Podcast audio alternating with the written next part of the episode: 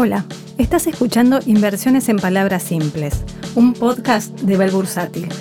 Mi nombre es Emilce Córdoba, soy especialista en ética de mercados y directora de Bell. Y te voy a contar cuál es la inversión de esta semana. inversión de esta semana? Pero primero déjame contarte dónde estamos parados. Evergrande. Sí, lo escuchaste por todos lados, los problemas económicos que tiene este gigante asiático y su presente financiero al borde de la quiebra. Pero quiero relativizar un poco lo que puede llegar a Argentina por el efecto cascada de este problema. Si bien suspendieron su cotización en la bolsa de Hong Kong, no es un Lehman Brothers del 2009. Seguirlo, pero por el rabillo del ojo, es más probable que lo usemos como excusa a que sea la causa de una sana toma de ganancias o cierre de posiciones, porque los mercados vienen agotados de subas sostenidas. Sigamos con China. El avance del Estado en las actividades privadas con normas y regulaciones, el complicado contexto geopolítico y el menor crecimiento de su economía según lo que estábamos esperando, esto sí termina impactando en el consumo y por supuesto es un problema para la economía mundial. Estados Unidos y la amenaza constante de los retiros de estímulos. Lo cierto es que Biden está demostrando en acciones que una de sus prioridades es reactivar la economía. Entonces, palabras más o palabras menos, tiene más sentido pensar que los retiros de estímulos se irán haciendo de forma gradual y se irá solapando con la recuperación económica de este país. Cada vez que se escuchan versiones de retiros de estímulos, el principal mercado del mundo tiende a ponerse en negativo y genera nerviosismo en los inversores.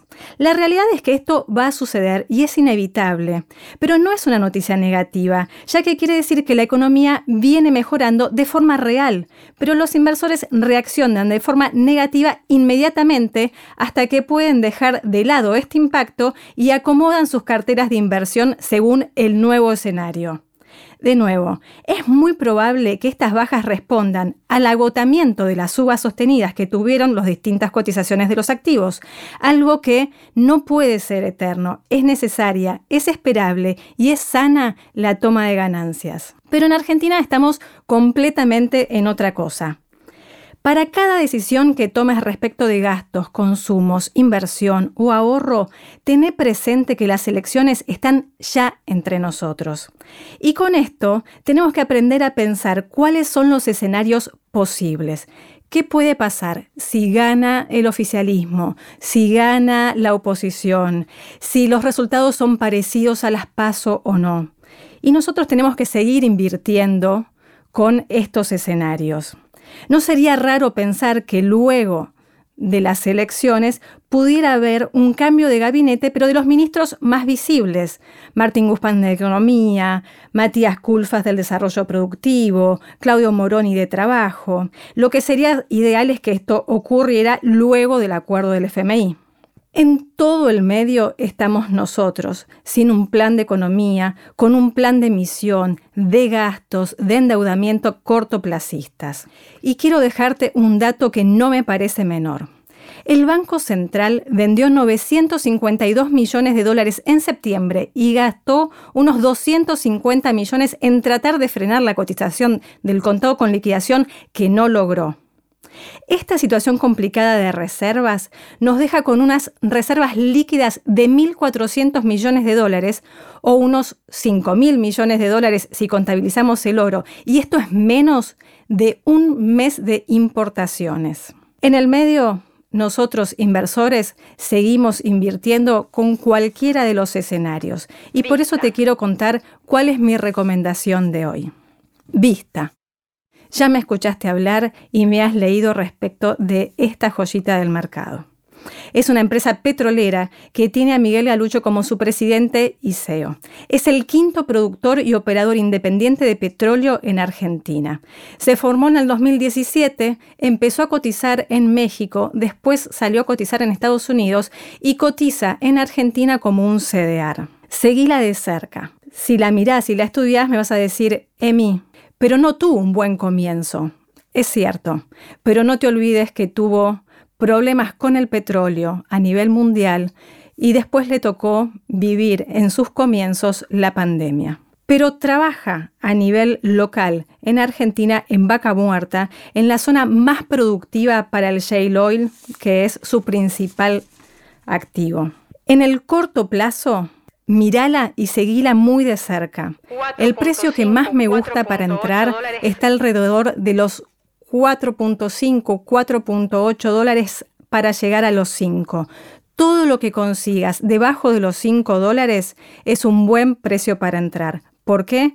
Porque esperamos que en los próximos 18 o 24 meses pueda llegar a los 9,80 dólares y, por qué no, a los 10 dólares, que fue el precio con el que salió a cotizar en el mercado. Tenela en el radar. Tiene que hacer un próximo recorte. ¿Por qué? Porque también está cansada de las subas. Entonces, en la próxima semana o en las próximas dos semanas vas a poder entrar. Ahora, ¿esta inversión es para vos? Considero que es un excelente activo para cualquier cartera. Va a depender del riesgo del inversor cuál es la ponderación o el porcentaje que tengas de este activo en tu cartera. Si tenés una cartera conservadora, podrías llegar a tener el 20, el 25% de este activo en tu cartera. Si, por ejemplo, sos moderado o más arriesgado, podrías bajar esta ponderación y tener entre un 10 y un 15% de este activo. ¿Y qué se viene para vista? Probablemente tengamos un pago dividende, que sería el primero, o puede haber una recompra de acciones por parte de la compañía. Todo esto y cualquiera de lo que suceda es sumamente positivo. Y el plus en esta acción, entra a su sitio web. Tenés un apartado especial para los inversores, con presentación para la información necesaria para tomar tus decisiones de inversión.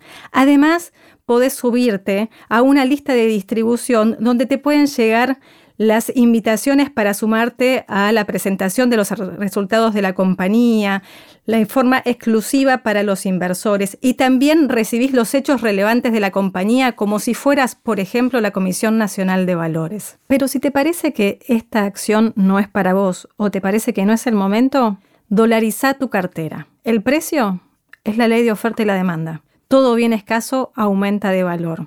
Y ya te dije que tenemos pocas reservas. Para dolarizar tu cartera podés comprar dólar MEP con bonos o acciones, pero manténelo en dólares como tu poder de fuego para cuando por fin hayamos pasado las elecciones y podamos vislumbrar cómo va a ser el futuro de los argentinos.